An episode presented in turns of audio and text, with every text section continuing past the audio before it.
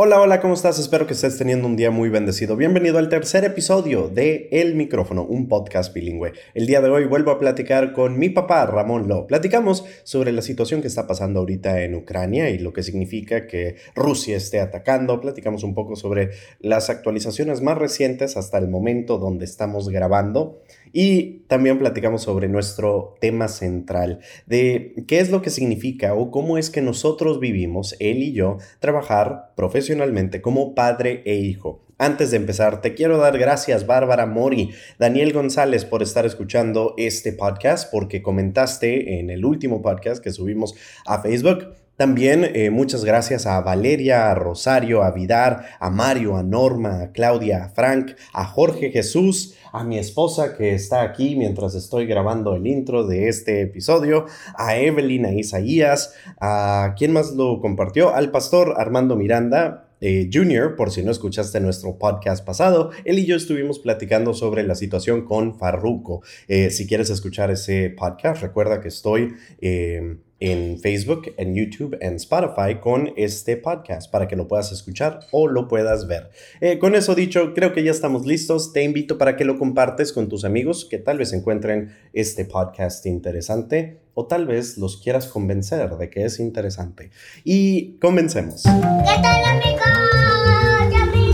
este mamá. Muy bien. A petición del público, él está de regreso. Damas y caballeros, como siempre, es mi placer y mi privilegio darle la bienvenida a El Micrófono, un podcast bilingüe, a Ramón Lo, mi papá. Hey, Dad. Hello, good morning, everybody. It's my pleasure to stay here with Chuntillo and the podcast, bilingual podcast. And that's it because my vocabulary is very terrible. Oh, good morning, and no me lo va a creer mi mamá. ¿Cómo decimos no me lo va a creer mi mamá en inglés? My mom isn't going to believe this. Ándale, pues eso. Pero como que no, como que no suena tan bonito. No, no suena A ver otra vez. Yo lo digo en español y tú en inglés. One, two, three. No me lo va a creer mi mamá. My mom isn't going to believe this. No, como en inglés no suena igual, ¿verdad? No, como que no funciona. Dad, eh, fue todo un éxito nuestro primer episodio, eh, episodio el episodio piloto, donde tú y yo estamos platicando sobre nuestras experiencias de la, de la radio y queríamos continuar eso el día de hoy. Nada más que primero eh, tengo que preguntar, ¿cuál es tu punto de vista con todo lo que está pasando ahorita en el otro lado del mundo, donde nos separan aproximadamente ocho horas en Ucrania. No hemos tenido chance de platicar tú y yo sobre esto, entonces me gustaría saber, eh, tú como alguien que viviste durante, ¿en qué viviste? ¿Tú te tocó vivir alguna guerra así a nivel mundial? O sea, escuchar sobre ella, comentarios, etcétera, etcétera. Bueno, sí, yo estaba en la primaria y a mí siempre me ha gustado mucho la historia y obviamente cuando tú lees la historia, pues obviamente un gran porcentaje de esta, pues son guerras, son conquistas, son invasiones, etcétera. Yo recuerdo particularmente cuando, y, poco, muy así, algunos datos, cuando era la Unión de República Socialistas Soviéticas, la antigua URSS, que era, eh, pues obviamente, digamos, el símbolo del comunismo, ¿no? Yo recuerdo que me tocó la época cuando eh, Boris Yeltsin era el mero, mero petatero, y luego llegó el señor Mikhail Gorbachev, que fue el que inició lo que se denominó en su momento la perestroika o un cambio de pensamiento. Y me acuerdo porque incluso fue tan famoso lo de la perestroika que fue cuando cayó el muro de Berlín. Recordemos que había dos repúblicas, la República Alemana y la, y la Oriental fue cuando cae el muro de Berlín, fue más cuando eh, fue a cantar tu, tu, tu, tu amigo David Hasselhoff con, con el carro increíble, con el auto fantástico. ¿Cuál fue la que cantó ahí en el muro de Berlín y todo el mundo la le canción que le estaba pegando en ese momento es I've been looking for freedom. Él conociendo de que tenía una base muy popular por el programa de televisión Night Rider allá en Europa, él hace esta canción que es muy americana, que es muy patriótica y en ese tiempo obviamente América en los Estados Unidos era el ideal de, de libertad, de nada de opresión, completamente lo opuesto a lo que se estaba viviendo en esta sección del mundo. entonces cuando cae el muro de Berlín, lo invitan para que venga a cantar y hay una, eh, hay, hay, videos ahí en YouTube donde él está este, con una chamarra de, de, piel, pero con un montón de lucecitas cantando ahí sobre el muro que ya había caído. Entonces, es una anécdota chistosa que nos gusta recordar, porque mi papá y yo decimos de que se me hace que en ese momento David Hasselhoff pensó que él mismo había tumbado el muro de Berlín. Ándale, algo similar, algo similar. Y bueno, fue en esa época cuando la Unión de Repúblicas Socialistas Soviéticas se independiza en la gran mayoría, aunque hay tres o cuatro que siguen siendo clave dentro de esta extensión territorial, territorial impresionante que tiene lo que era la URSS. Ah, y eso fue lo que me tocó vivir, era, bueno, conflictos bélicos, papo, siempre ha habido. O sea, era un, siempre ha sido un despapay. Eh, y eso tú lo sabes, yo lo relacioné con, con la palabra del Señor. Esto va a ir en aumento, siempre va a haber más rumores de guerras, va a haber conflictos. Europa, eh, Medio Oriente, esto no va a terminar hasta que el Señor venga y esto se va a incrementar. Ahora, recordemos una cosa, un poquito antes de que el Señor venga por segunda vez, los hombres van a decir, perdón, paz, ya hay paz. Y todo el mundo va a pensar que ya la paz llegó y que el mundo es muy bonito otra vez.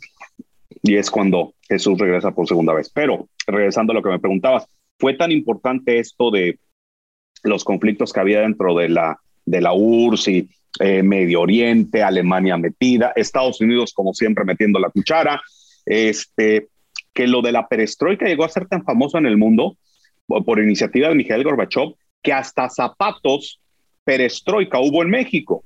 Y eso los fabricó la zapatería, que no me dejarán mentir los que están viendo o escuchando, Canadá en los ochentas. Y yo que todo el mundo quería tener su perestroika. Y un día mi mamá en Matamoros me compró mis perestroika y ahí andaba el compita Ramón con sus 13, 14 años uh, y yo bien emocionado porque traía, decía, los zapatos de Mikhail Gorbachev. Fíjate lo que es la, el marketing. Y sí. todo mundo quería tener sus zapatos perestroika que fabricaba la zapatería Canadá, muy importante y muy grande en los 80 en México.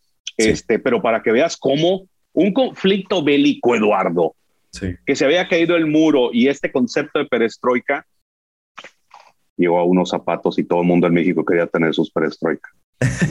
Ahora, ¿tú te acuerdas en el 91 cuando Ucrania oficialmente logra independencia? Sabes que no. Te voy a decir por qué yo no me acuerdo. Yo en el 91 andaba muy metido en la radio en Guadalajara, bien metido. Me acuerdo que mi amigo Martín Fabian estaba haciendo eh, toda una revolución radial con la que buena 97.1 de Guadalajara, que junto con Pepe Garza me parece que fue eh, el parteaguas de la radio grupera en México, entre paréntesis. Yo andaba okay. muy metido en eso. Si a eso le agregas que en ese año yo conocí a una señorita que se llama Aurora Inés y que me flechó. Es mi mamá, para, me, los, me, que, para los que no entienden el contexto, es mi mamá. Que quería yo saber de Ucrania That's y que se true. querían independizar. Y eso, bien honesto, o sea, no. Aparte Correcto. estaba metido en la universidad. Estaba ya, me estaban dando mis primeras oportunidades en Televisa Guadalajara de practicar y de estar de meticha ahí para aprender un poquito. Ok. Entonces, la verdad, no, papu, te soy honesto. No. A ver, cuéntame, cuéntame. Yo no sabía que Ucrania se había independizado en el 91. Entonces fue un 24 de agosto del 91 cuando se separan oficialmente eh, y ya no quieren ser parte de, de, esto que es seguir la ley, de lo que en inglés se llama el USSR, y crear su propio estándar de leyes. Entonces uh -huh. es, es básicamente una nación muy bebé, joven, chiquita, claro. ¿verdad? Entonces. O sea, no tiene 30, 30, años, 31. Lo que a mí me ha estado llamando la atención y lo que yo he estado siguiendo es uh -huh. al presidente. ¿Tú conoces Correcto. al presidente de, de, Ucrania? Pues ya lo vi físicamente. Lo único que sé es, es nuevo, que por cierto. Él es nuevo. Yo nomás voy a decir, su lenguaje corporal me agrada, como que es un tipo que es honesto, como que siento, me parece, esa es mi percepción, sí, que sí. quiere lo mejor para su pueblo y se está poniendo las pilas. Voy a pronunciar mal su nombre y le pido okay. disculpas al señor Volodymyr Zelensky, presidente de Ucrania ahorita mismo, él acaba de básicamente eh, tomar posesión de poder en el 2019 y creo que la razón por la cual lo quieres mucho y por la cual el pueblo ucraniano, aproximadamente el 73% de la, población. La, población votó por él, es porque él era un comediante antes de ser presidente. Él, él era un actor quien la hizo de un presidente en tele. A la gente y a sus amigos les gustó mucho que le dijeron, ¿por qué no te postulas? Y él logró ser presidente basado en su popularidad como un personaje en tele. Antes de eso, él había estado eh, también en la versión de Dancing with the Stars en el 2006 o en el 2009 en Ucrania y creo que ganó, andaba bailando muy bien y causó una revolución. Y cuando este, tomó posesión, él aseguró de decirles, o sea, yo no soy un político. al yo ganar, ustedes ganaron. Y desde el inicio, todos eh, todo el pueblo ucraniano, de lo que yo tengo entendido y de lo que se ha registrado, no puedo hablar mucho porque apenas me voy enterando de él, eh, lo, apoyó mucho porque dijo, vamos a darle una oportunidad, aunque muchos líderes del mundo, eh, de, los países alrededor, decían, pues un novato, no vamos a saber cómo va a a administrar este país y, eh, al menos desde mi punto de vista, yo pienso que es por eso que el presidente ruso Vladimir Putin decidió invadir Ucrania, porque ha de haber dicho, es un chamaco, ¿qué me va a poder hacer? Pero vamos en el tercer día o cuarto día de que Rusia haya invadido Ucrania, y no ha caído la capital porque el presidente mismo sigue ahí peleando con los soldados a mero enfrente. Él sube videos a redes sociales. Eh, los Estados Unidos le dijo, oye, ¿quieres que te mandemos a alguien para sacarte de ahí? O sea, nosotros, Estados Unidos, no podemos intervenir, pero sí te podemos sacar de ahí. Y él grabó un video a su Twitter, lo subió diciendo, mándenme a munición, no me manden un aventón. ¡Wow! Estoy así con, ahora sí, no me lo va a creer mi mamá. I couldn't believe it either. It's crazy. Es, que me estás diciendo todo eso y digo, no lo puedo creer. O sea, me dejaste pensando con lo de bailando con las estrellas, me dejaste pensando que actuó eh, eh, en el papel de presidente en una serie televisiva. Ahora, ¿sabes que de repente ayer o antier, eh, yo creo que fue el viernes o ayer en la noche, cuando me decepcioné que el Guadalajara perdió 3-2? Fue anoche. Estaba dándole ahí, tú sabes, a las redes sociales y me salió un video selfie de él, creo que en la calle, diciendo, mm, hay algunas noticias falsas que están circulando de que yo ya me fui, de que yo ya no estoy en la capital. No, señor, yo aquí estoy, mírenme, que bla, bla, bla. Y no nada más eso, les está diciendo a la gente, si ustedes quieren tomar sus armas y defender, yo me voy a quedar aquí con ustedes. O sea, había, había noticias circulando, posiblemente mis, eh, perdón, información errónea a propósito eh, por el gobierno ruso para tratar de sacar ahí a toda la gente ucraniana o decir de que se rindieron, eh, de que estaba circulando la noticia de que el presidente se había, rendido y se había ido. Y es por eso que él graba este video. Durante su este, inaugural address, durante su primer speech como presidente en el 2019, eh, Zelensky le dijo a los eh, mandatarios y a los creadores de leyes, yo no quiero que pongan mi foto en sus oficinas. El presidente no es un ícono, no es un ídolo, ni es un, um, un retrato. Por favor, pongan fotos de sus hijos en vez de eso y mírenlos cada vez que hagan una decisión. Wow, I like that. Es que eso es, eso es, cierto, Pops. Eso es cierto. Lo que dijiste al final es correcto. Más allá de una frase política, es correcto.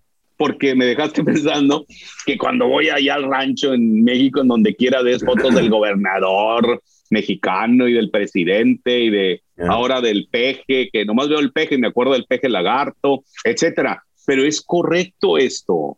Me gustó mucho. Mira, repítelo. Repito esa parte, no pongan una foto mía. No quiero mi foto en sus oficinas. El presidente no es un ícono, no es un ídolo, no es un retrato. Pongan fotos de sus hijos en vez y mírenlos cada vez que vayan a hacer una decisión. Es correcto. Que vayas a hacer una ley, piensa en tus hijos y en tus nietos. ¿Cómo les va a afectar? ¿Para bien o para mal? Porque al final les va a afectar de una o de dos maneras. mira qué padre, qué buen ideal. Ahora, yo estaba por ahí viendo y tú que sabes más y que has leído más, sí. porque como he estado medio enfermo, apenas voy saliendo de esta y me estoy poniendo al tanto de muchas cosas, de que Putin está haciendo esto, en pocas palabras, porque Ucrania se quiere unir a la OTAN, a la organización del Tratado del Atlántico Norte, y que si hace esto, la OTAN tiene un acuerdo entre sus aliados, que si atacan a uno de los países miembros de la OTAN, están atacando a todos y todos pueden intervenir para defenderlo. ¿Es correcta esta información? Correcto. Que por eso Putin invadió Ucrania, que porque no quiere que se una a la OTAN. Por más de una razón. Son dos pájaros de un tiro de lo que dicen los expertos. Obviamente Putin no va a salir y va a decir, esta es la razón por la cual lo estoy sí, diciendo. Sí, sí, Pero se supone que, una, quiere limitar eso para que Ucrania no se pueda unir a la eh, OTAN. Pero también, porque muchos están diciendo de que él quiere readquirir los territorios de la Unión Soviética vieja. Y él quiere poner una nueva orden, eh, whatever, whatever, right? Eso es lo que muchos están diciendo.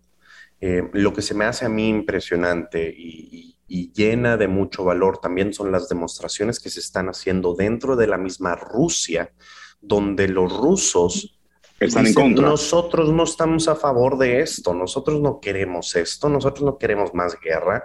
Y no sé si sabes, Obviamente lo vas a saber. En Rusia es ilegal tener protestas, punto. De ninguna naturaleza, no se puede hacer ningún tipo de altercado. Entonces, obviamente, ya van un montón de gente que han arrestado dentro de la misma Rusia que dicen, nosotros no estamos a favor de eso. Y la razón por la cual me tardé en conectarme esta mañana contigo, Dad, es porque las noticias no, no, no paran. No sé si te has dado cuenta de que este, eh, allá es de mañana, mientras acá es de noche, entonces todo lo que pasa... Sí, sí, sí, sí, sí, Entonces hace... Por las diferencias de, de, horarios, obviamente. Hace aproximadamente hora y media de cuando estamos grabando esto, eh, Putin... Eh, déjame leerte lo que dijo lo que dijo porque lo tuve que traducir. Queridos compañeros, hablando, bueno, ahorita te digo. No, no, espérate. Ellos, ellos, acuérdate que la palabra traducida al español correcta es camaradas. Queridos, camaradas, es, es, la palabra que usan los hubieras dicho eso antes de que lo hubiera puesto en el video que le publiqué. Queridos com ¿Cómo era? Camaradas, camaradas. Camaradas. Como pueden ver, no es solamente que los países del oeste hayan tomado medidas económicas no, no amigables contra nuestro país, o sea, estoy hablando de las sanciones ilegales que todos conocen muy bien, pero también estoy hablando sobre los altos funcionarios de los países de la OTAN que se dejan hacer comentarios agresivos sobre nuestro país. Es por eso que he ordenado al ministro de Defensa y al jefe del Estado Mayor General para poner a cualquier fuerza de disuasión del ejército ruso en alerta máxima de combate. Em, expertos dicen que está dando aprobación para usar eh, armas ojiva, nucleares. Ojivas nucleares. Ya. Pero Dios te adelantó algo. ¿Qué crees? No lo va a hacer. No lo va a hacer. No puede. Y no lo va a hacer porque, lo repito, yo siempre lo veo desde la perspectiva bíblica. No es así lo que dice la profecía bíblica. Esto es lo que yo llamaría, en palabras de rancho, está dando patadas de ahogado. Y es como cuando un niño o un adulto, a todos nos ha pasado en algún momento de la vida, por lo que tú gustes y mandes, por inmadurez, porque nos sentimos mal, por traumas, ay, lo que gustes. Ya grandotes y empezamos a, hacer berrinches. Eh, como el de pigme, pigme, pigme, para llamar la atención y que como que, como que te amenaza y como que sí, sí, sí. Ahora, pero otra vez, hablando en serio y desde la perspectiva, perspectiva bíblica, el mundo no termina así, el mundo no termina en una guerra. Esto lo hemos visto a lo largo de toda la historia. Son, son lo que Mateo 24 dice, son rumores. Pero esto no termina así. Eso puedes tener tú la tranquilidad, amigo, amiga, que nos ves, que nos escuchas. Bíblicamente, y como yo creo en la Biblia, y es mi opinión, porque esa es mi fe, y respeto la tuya si tú piensas diferente, pero bíblicamente, y se ha demostrado, esto no termina así, eso es lo bueno. Pero eso con eso nos salió ahora a Putin de que... Ahora, en la mañana me yo te, quería, eso. yo te quería preguntar si has leído algo. Occidente o los miembros de la OTAN y estas restricciones que han puesto, dice que me llamó mucho la atención porque ves tu mamá en el pasado me dice, pásame el número SWIFT de los cheques. Lo sacaron de ahí. ¿Tú qué has leído sobre eso? Eso afecta bastante por, la, por el dinero, por, los transfers, ¿no? Por los... Desde el viernes en sí, y ahorita explicamos lo que es SWIFT, ahorita busco una definición correcta de SWIFT. Desde el viernes que, o el jueves que el presidente Biden, fue el que puso sanciones, este, fue el que puso sanciones en, en cuestión económica a Rusia, que limitaría ciertos bancos, eh, no les daría acceso a propiedades o a assets que tengan en los Estados Unidos, pero ahí paró. Y muchos eh, comentaristas dijeron, oye, ¿y por qué no quitarlo del Banco Mundial? o SWIFT. Eh, SWIFT es mejor conocido como The Society for Worldwide Interbank Financial Telecommunications. Es una corporación bélgica que provee a la sociedad servicios relacionados a la ejecución financiera de transacciones y pagos entre bancos mundiales. Básicamente el Internet, pero para los bancos, ¿right? Correcto.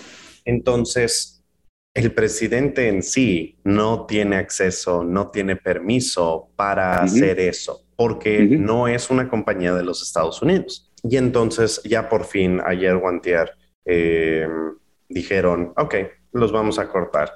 Y estaba siguiendo a algunos reporteros que están transmitiendo desde Moscú, que tuitearon diciendo, el hotel donde me estoy quedando me está pidiendo que por favor pague mi, mi, este, no, no, no, mi, quedada ahorita, porque no saben si van a tener acceso a los bancos en, unas cuantas horas. Sí, porque tú metes tu tarjeta, no hay el número SWIFT, no hay una comunicación entre el Banco Mundial y tu, y tu banco del, del ahora sí que del hotel, y no recibes el dinero. Entonces, ¿sabes qué? Págame, págame en efectivo. Es que literalmente con eso los estás ahorcando porque no hay fluidez de dinero hacia el país. No hay dinero, pues no hay dólares. ¿Con qué respaldas el rublo? ¿Con qué lo respaldas? Pues cuando invadieron Ucrania cayó el rublo a su punto más bajo dentro de la economía moderna de, de Rusia no, no está ganando en nada eso y creo que ahí la vamos a dejar porque no sé cuánto más vaya a cambiar del momento que estemos grabando esto y se que lo estamos grabando, ¿vas a decir cuándo lo estamos grabando? Sí, lo estamos grabando un 27 de, febrero, de febrero, antes de las 11 de la mañana. Del 2020. Tiempo central de los Estados Unidos, no tiempo central de Ucrania. Porque tiempo central de los Estados Unidos. Bueno, así la vida, así las cosas. Yo lo único que les digo, prepárate, el Señor viene, estos son guerras y rumores de guerras, hay que mantenernos informados y eh, tomar sus precauciones y echarle ganas. Eh, no estamos publicando noticias eh, falsas. Sé que ahora es muy fácil hacerlo, pero chequemos la fuente antes de compartirlas. Correcto, correcto. El día de hoy, y fue un tema sugerido, este, mm. para que tú y yo platicáramos, y creo que mm. ya te lo había mencionado hace ratito, es... Cuéntame. Em, tú y yo hemos tenido la oportunidad de estar trabajando juntos por básicamente toda mi vida. Eh, profesionalmente trabajamos unos, ¿qué? Unos 5 o 6 años, 4 o 5 años. ¿Cuánto trabajamos tú y yo oficialmente juntos? Oficialmente en la Z fueron, sí, 5 años. Unos 5 años. Y a cada vez que podemos platicar con algunos de tus eh, compañeros de la industria, más tus compañeros que mis compañeros, porque te conocieron a ti primero, este, siempre mencionan eh, lo padre que ha de ser que eh, padre e hijo estén trabajando juntos. Lo hemos escuchado este, un par miles de, miles de veces. Sí, sí, Entonces, el tema para ti. No, no me equivoco, literalmente miles de veces. Miles de veces. ya. Miles de veces porque son 23 años de, bueno, ¿cuántos son?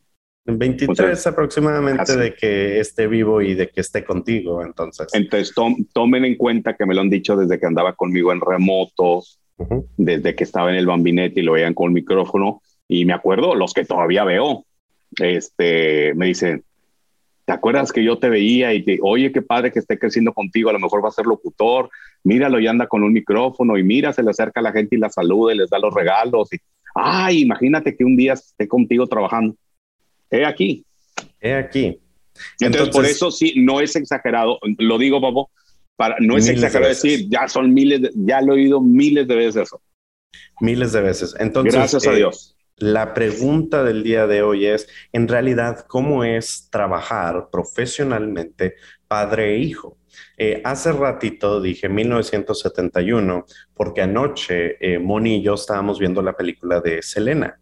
Y ella nació en el 71 y es por eso que en mi mente tenía fresca 71. Y su historia también se basa, como lo conocemos de algunos de estos artistas jóvenes que, que están en el ambiente desde muy chiquitos, de que más que nada era que su papá forzaba una disciplina un poco más forzosa este, para poder cumplir con los requerimientos de un artista, nada más que con un niño. Lo hemos visto en las historias de Luis Miguel, lo hemos visto en la historia de Michael Jackson, lo hemos visto con muchas estrellas de, Disney Channel. Em, pero en realidad, eh, tú, desde la perspectiva de padre, ¿qué veías en mí que te daba la confianza de que tú no me estabas forzando? A diferencia de los casos que estoy diciendo, que obviamente en el terreno musical es una manera, en la actuación otra, en la, en la radio, en la locución es otra. Ah, las ganas. Sin que yo te dijera, tú ibas y me querías quitar el micrófono. Tú ibas y te ponías a mi lado. Obviamente, eh, los niños lo que hacen es imitar al papá. Yo recuerdo que cuando estaba niño, yo imitaba a mi papá. Mi papá era médico. Llegó un momento tal en que un día me hicieron una batita y una filipina. Las filipinas son las que se ponen o se ponían, ya no sé ahora, en los hospitales, en cuello en B, en color verde, blanco o azul, eh, con la que entran a la sala de operación, etc. Es un día mi mamá con una costurera del pueblo donde soy, en San Fernando, la tierra de Dios, los hombres valientes y las mujeres bonitas, San Fernando, Tamaulipas, con la señora Lula, la esposa de mi querido profesor Blas, que es costurera y por cierto vive en Houston. Vive ah. donde estás tú, ahí vive, ahí vive con Alan, su hijo mayor. Le mando un saludo. Si alguien la conoce, a la señora Lula de San Fernando, dígale que Ramón Lo se acuerda de ella. Me hizo una filipina mm. porque quería imitar a mi papá y yo quería mi estetoscopio. Entonces fueron un día, fuimos a una tienda, en GTD, me compraron mi, ¿cómo se llama? Mis juguetes del maletín, el estetoscopio, etc. Es cuando yo te veía a ti, yo recordaba que, yo quería imitar a mi papá. Y yo lo imitaba. Llegó un, yo un momento, no me acuerdo cuántos años tenía, creo que sí, en algún momento vi sangre gacho, por algo. Entró alguna herido al consultorio de mi papá, eh, a mí me impactó tanto que dije, eh, ¿sabes qué? No. Mejor no. Como, oye, como lo hizo el, el, el ¿cómo se llama? ¿El qué? El Minion. El Minion. Eh, no, no, no, thank you. Creo que no es por aquí lo mío. Y creo que ahí decidí que, no me acuerdo qué edad tenía, pero no, no era muy grande. Porque en el 82, un día viendo un partido de fútbol entre Pumas y Cruz Azul, y oyendo a Ángel Fernández y lo oigo narrar, dije, yo quiero hacer eso. Yo quiero narrar fútbol. Entonces, otra vez, todos esos recuerdos míos, cuando yo te veía tres, cuatro años con tu vasito de juguito en un lado y me querías quitar el micrófono en un remoto en otro y hablabas y, ¡eh! y en la casa viéndote a los dos años con tu mamá eh, cómo querías imitar a Frank Cortés, tu mamá dijo, mm, tu hijo va a hacer lo que tú. Lo hace con muchas ganas, con mucha pasión. Entonces, yo supe ahí que tú ibas a dedicarte a algo similar a lo mío. No estaba yo seguro que iba a ser locución, porque muchos quizás no lo saben. Yo en realidad cuando empecé la carrera de comunicación, sí me gustaba la radio, pero yo estaba muy de moda lo del cine el nuevo cine mexicano. Y entonces yo dije, no, yo quiero ser director de cine. Me voy a dedicar a la radio porque el audio es importante aprenderlo por, la, por toda la musicalización, y el audio en cine es muy importante, la música, los efectos. Quiero aprender radio porque es padre, me gusta, sí, pero yo quiero ser director de cine. Entonces, pues esa es la historia. Te veía muchas ganas, mucha pasión desde niño. Eh, y luego encima, no están para saberlo ni para contárselo, cuando Eduardo, estaba pequeño, la casa no era muy grande. Y yo tenía mi pequeño estudio en su cuarto.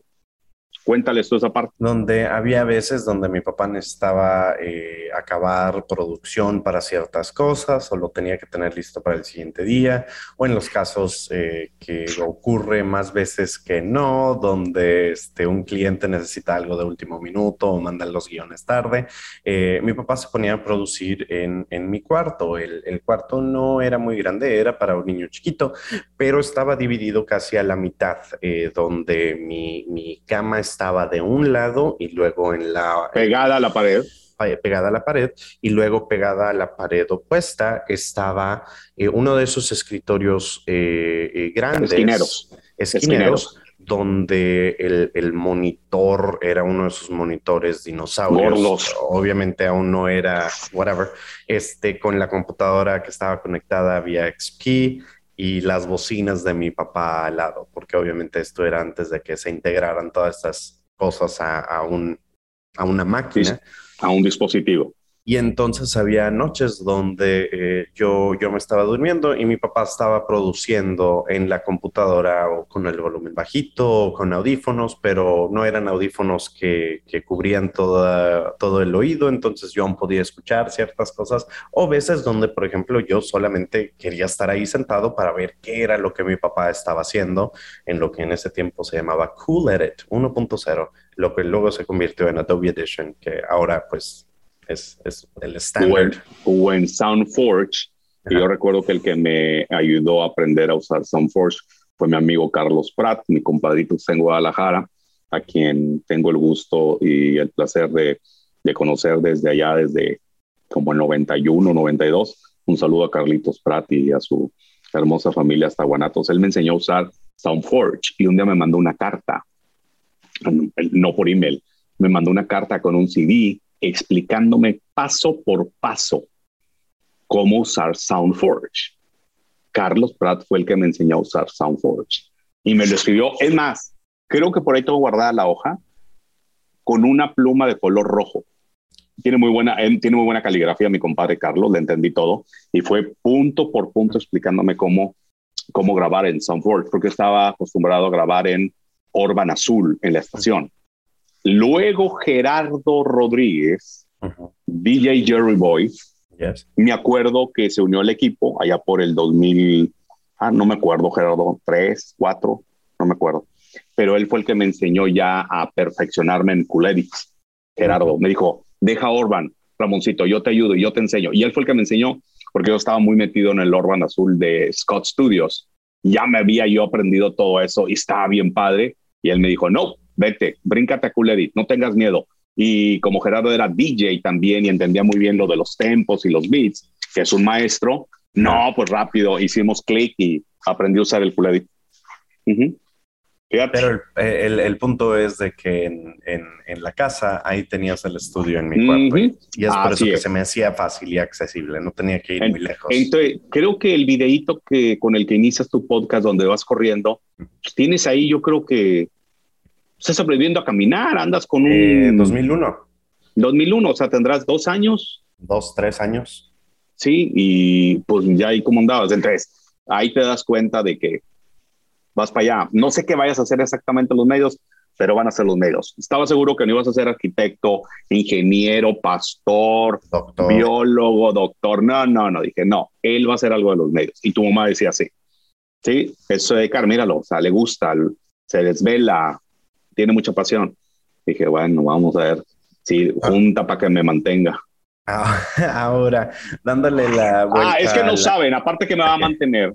Ah, Eduardo me prometió, no me prometió, yo le pedí un Mustang clásico 72. Ajá. 72 por eh. tu año, pero mientras ha pasado más el tiempo, hemos estado este, perfeccionando ese pedido para que sea eléctrico, porque eso no tenían... Sí, porque luego él lo quiere usar, quiere que yo lo mueva y decir, dad, pásamelo, ya lo conozco, ya lo conozco, este gandaya. Ahora, dándole vuelta a la eh, moneda, aparte de, de todo lo que traes hambre, aparte de todo lo que tú lograste ver en tu servidor, este, con, la pasión y las ganas que yo tenía hacer eso. ¿Cuál fue la parte más frustrante trabajando conmigo? que yo quería, o quiero, mejor dicho, porque no lo ve todavía Eduardo, y se lo voy a decir, por aquellos que luego, que lleve a la par la teoría y todo lo que sabe como autodidacta, porque es muy bueno como autodidacta. Porque la teoría, la universidad le va a dar la base. Es la parte más frustrante que he tenido con este muchachito. Pero ya le dije que sobre mi cadáver.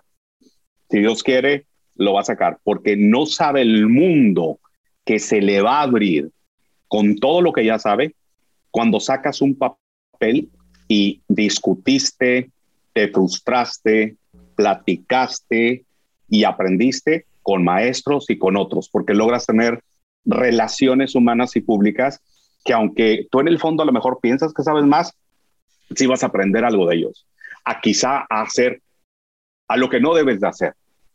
Esa es la parte frustrante que he tenido con, con él, pero lo voy a seguir empujando, así que oren por mí para tener paciencia. Ahora, tú, me gustaría escuchar tu punto de vista, porque yo tenía, bueno, tengo mi punto de vista acerca de cómo funcionaba nuestra dinámica en el trabajo. Yo siempre lo vi como a ti se te encendía un foquito para alguna idea eh, eh, para los que, bueno, es que nunca lo hemos explicado.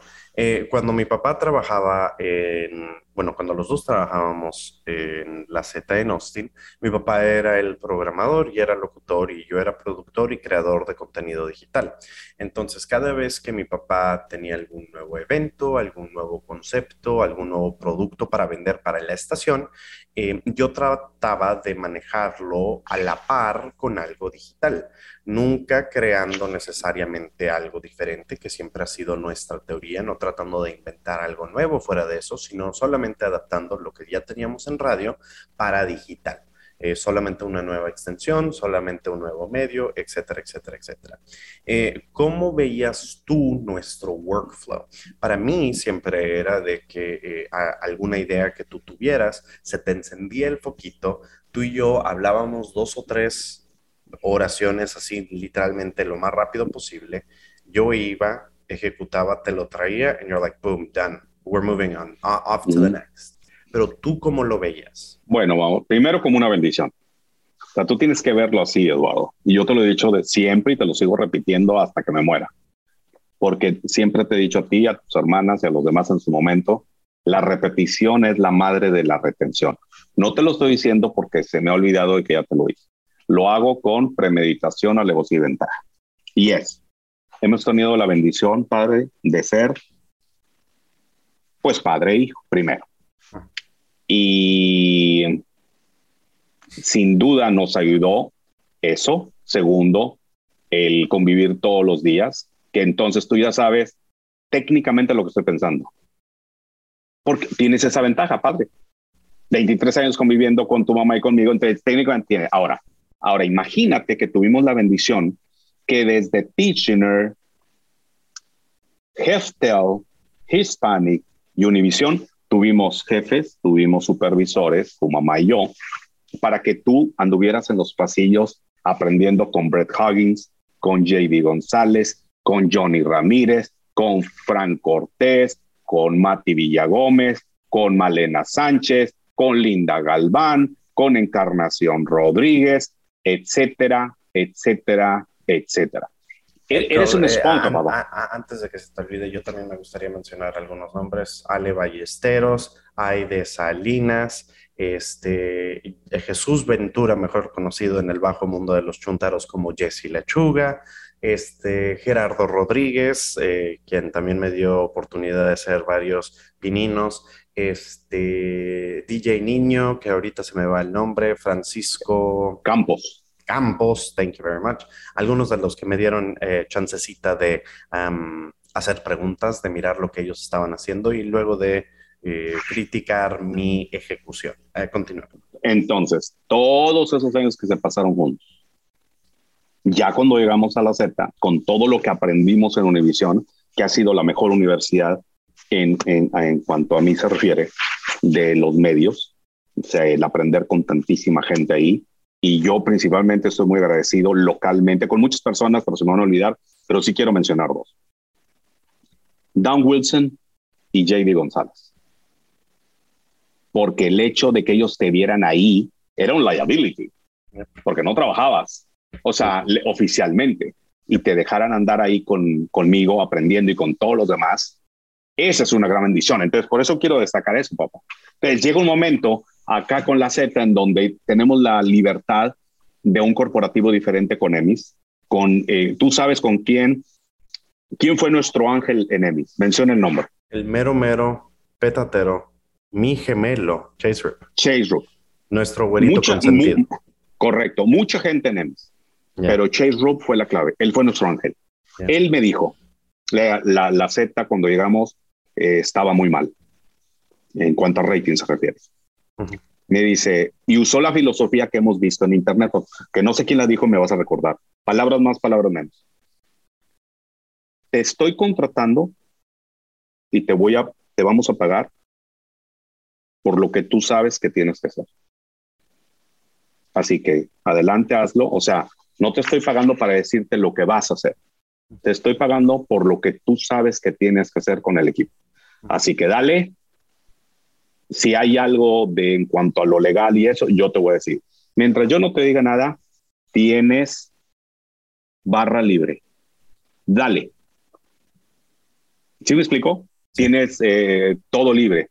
Y la verdad, esa fue una gran ventaja, porque no todos los corporativos piensan así. Hay otros corporativos que se cubren más por el tamaño, en cuanto a lo legal se refiere, y tienes que pedirle permiso a 1.483 personas antes de tener una respuesta dentro de 10 días. Y eso a veces es muy frustrante porque a como se está moviendo el mundo, Eduardo, las cosas son aquí y ahora para ayer. Sí. Estoy exagerando, I know that, pero nomás para, para explicar. Entonces, esa fue una, una gran ventaja. Toda esta combinación de factores, técnicamente decía, quiero hacer esto, tú me decías dos, tres cuestiones, te las aprobaba, te las rebatía, tú te sentabas, pero todo esto tú ya sabías lo que quería, Pablo. Porque es una gran ventaja, como, o sea, todo eso, o sea, pues técnicamente ya me lee la mente, con todas las experiencias vividas, no solamente en lo personal, sino en lo profesional, pues técnicamente yo nomás decía una frase y con todo lo que hemos aprendido, pero primeramente por la bendición de Dios, la conexión neuronal que tú y yo tenemos por obvias razones, padre e hijo principalmente, pues no me digas que no ya adivinabas lo que quería. That's true. ¿Y cómo, cómo, le hacías? ¿Sabes? ¿Cómo puedes explicar que podías adivinarlo?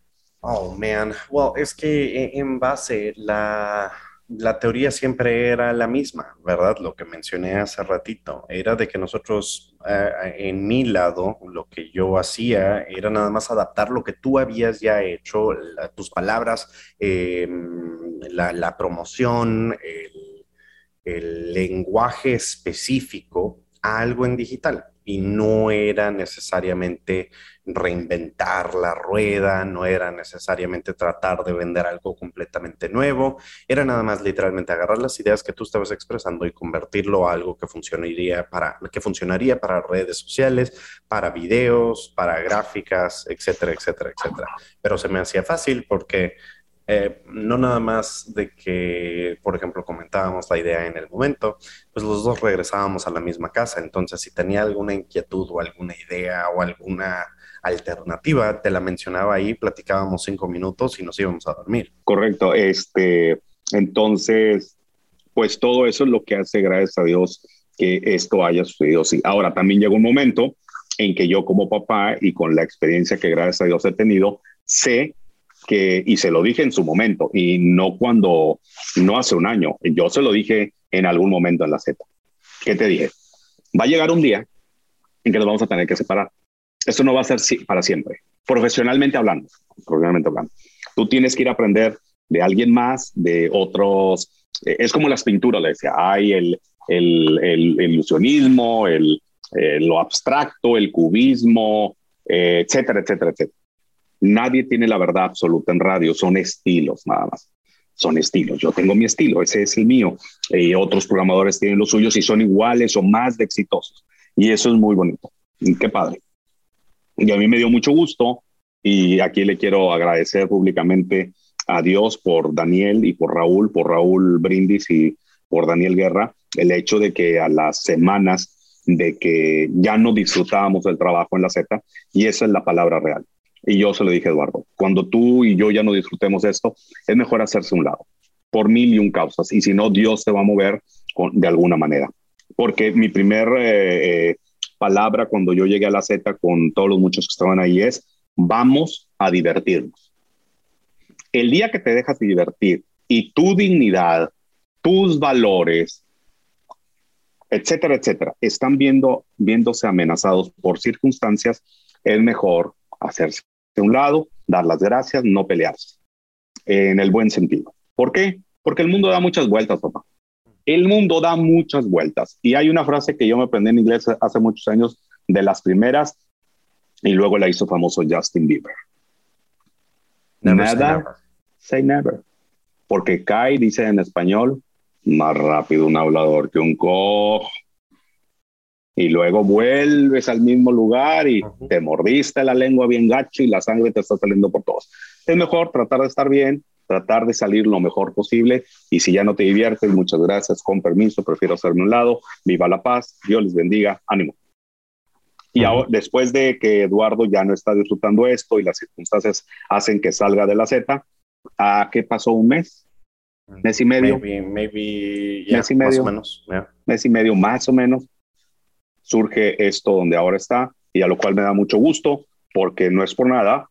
Eh, digo, no hablo todos los días, ni duermo, ni me rasco, ni soy íntimo de Raúl Brindis, pero eh, la coincidencia de que la estación que él estuvo en Matamoros, eh, yo como al año, año y medio tuve la oportunidad de llegar y a mí me comentaron de Raúl, se acaba de ir un locutor muy bueno a Estados Unidos y le va a ir muy bien, ojalá un día tú te vayas. Y yo tuve esa misma aspiración y luego eso ocurrió un poco después. A Raúl le ha ido increíblemente bien eh, está, por cierto, eh, este año cumpliendo eh, por ahí otro sueño. Sé que ya Raúl y, por ejemplo, Turki tienen mucho tiempo juntos y les ha ido muy bien. Y eso me da mucho gusto, que imagínense mi hijo esté al lado de uno de los íconos de la radio en español en Estados Unidos, aprendiendo y estando en el equipo. O sea, ¿qué más puedo pedir? Y luego en la ciudad espacial, con más ganas. Así que, pues me siento muy orgulloso de mi chuntillo, ¿eh? Y yo sé que le falta más, porque digo, esto no, papito, es la punta del iceberg. Si tú terminas una carrera, si tú sacas, no, Eduardo, el mundo es ilimitado, no te la vas a acabar, de mí te acuerdas.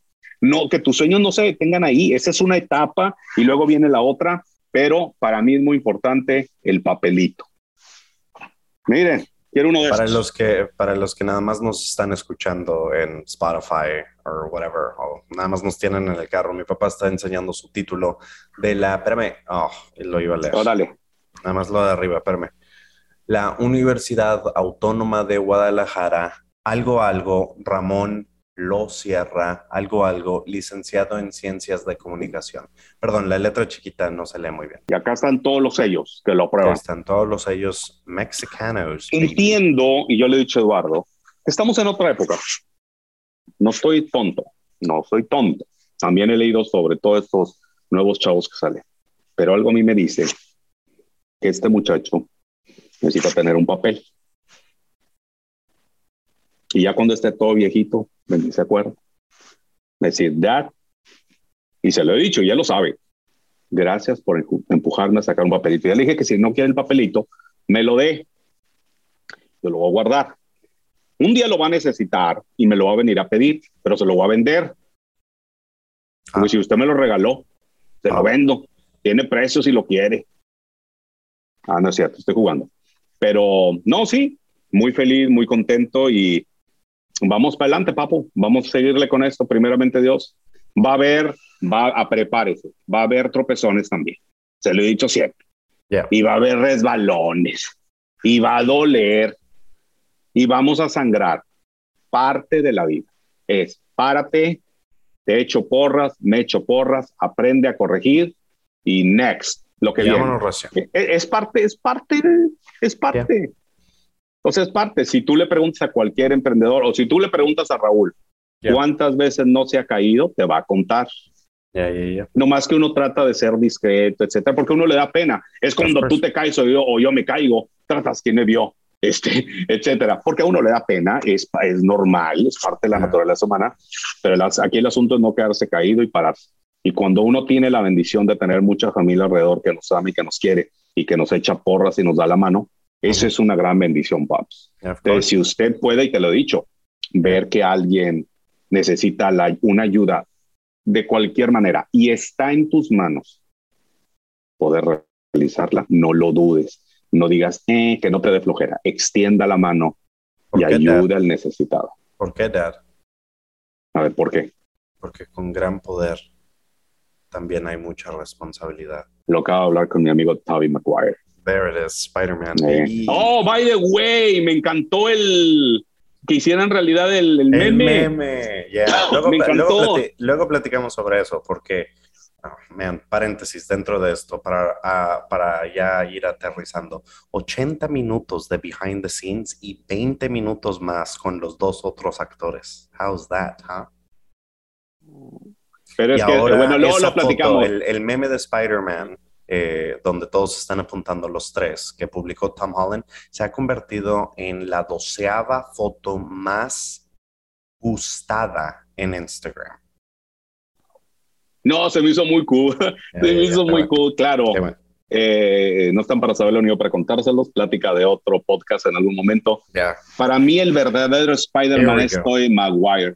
Los otros dos, con todo respeto como actores, no están muy flacuchos, sin sabor. Y, no, no, y el otro huerquillo. yo, no estoy aquí para empezar guerra entre fanáticos de Spider-Man. Oye, es más, se me hace todavía más Spider-Man el Mireles. Ah, Miles Morales. Morales. Todavía se me hace más él que oh. los otros dos flacuchos, ñangos, espíritu flauticos. Oh, no, esa es otra conversación para otro podcast. Y Toby eh, Maguire es el verdadero Spider-Man, sí, señor. Para, para finalizar, em, sin convertirlo en sermón, padre mío, eh. ¿cuál ha sido tu... En 30 eh, segundos. Experiencia favorita, algún evento que hayamos hecho juntos, alguna promoción que hayamos hecho juntos, algún concierto, algún behind the scenes, algún que hayamos hecho juntos. Ay, papu, es que, híjole, no, está muy cañón, no está muy Ok, uno de ellos. Es toda la vida, es toda la vida. Uno de ellos, uno de ellos. Aunque no me lo creas, en ese evento de Raúl Brindis, que tenemos varias fotos, donde creo que fue la última vez, porque ya estaba bien pesado, que te pude poner en mis hombros. Fue un evento de Raúl Brindis que me andabas ayudando a tomar fotos, ¿te acuerdas? Ya, creo que era un septiembre, creo que era un septiembre, ahí andaba Raúl, ahí andaba la targa de Pepito, ahí andaba, creo que Jesse Joy fue ese... Sí.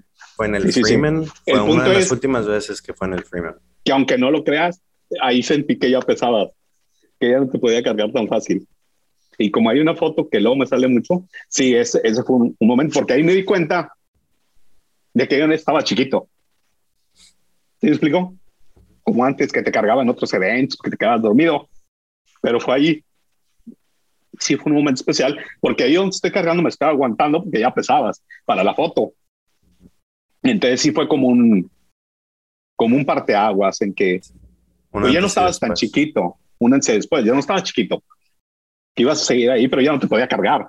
Porque, pues, o sea, para aquellos que, que no ven el video que están escuchando, es una foto donde yo tengo a Eduardo literalmente cargado, estás en mis hombros, te tengo en mis hombros, eh, te tengo arriba, no sé cómo explicar la foto, pero literalmente tengo a Eduardo en mis hombros, a Camachito decimos en español, no te tengo cargado con mis brazos atrás, no, literalmente está sentado en mis hombros, Eduardo, pero ya no es un niño. Para mí, todo, obviamente, siempre va a ser un niño, pero ya no estaba tan livianito. Ahí fue donde ya, ay, dije, este ya pesa más pues sí me puedo lastimar la espalda si lo vuelvo a hacer. Pero ahí ya me estuve aguantando un rato porque nos estábamos tomando una foto con la botarga de Pepito. Y yo creo que ahí, pero eventos pues, han sido muchos, pero ese sí me acuerdo por ese detalle que dije, ¡ay! Ese ya no está chiquito. Mm. Como cuando antes andabas y te llevaban el bambinete o en un carrito y ahí andabas tomando fotos, etcétera. Pero bueno, este sí, yo creo que ese, yo creo que ese es el, el, el momento, el parteaguas. Y ojalá todos los papás, que yo creo que hay papás que nos están escuchando ahorita, que han tenido la oportunidad de que sus hijos también se dediquen eh, porque les ha gustado a lo que ellos hacen, sin duda. y no, no necesariamente tiene que ser los medios. A la profesión que el papá se dedica, también se dedica el hijo, porque le gusta, por el negocio. No me acuerdo dónde está la foto original, pero aquí me la encontré en mi historia de... Ándale, esa es, ahí está, para los que están viendo. Ahí déjala un ratito, ah, para que la vean. No, ya la cambias, ahí está.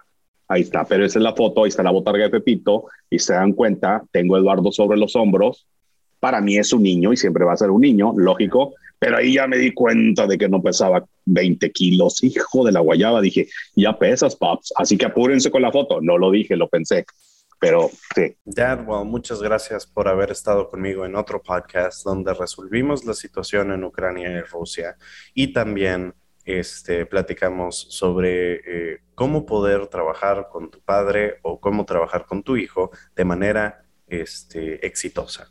Dar tus redes sociales para que te sigan, tus reflexiones. ¿Ya regresaste con las reflexiones? Eh, sí, necesito meterle más velocidad, pero ya grabé una la semana pasada.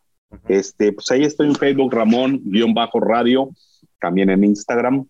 Este, y aquí ando para lo que se les ofrezca. Como les decía ahorita, estoy sacando un experto, una maestría en psicomarketing, muy interesante, este, la cual me gustaría aplicar en el siguiente capítulo de mi vida profesional, la cual Dios dirá eh, cuándo, dónde, a qué horas. Pero les prometo que cuando llegue ese día se los cuento y me voy a divertir como nunca con la ayuda de mi Dios.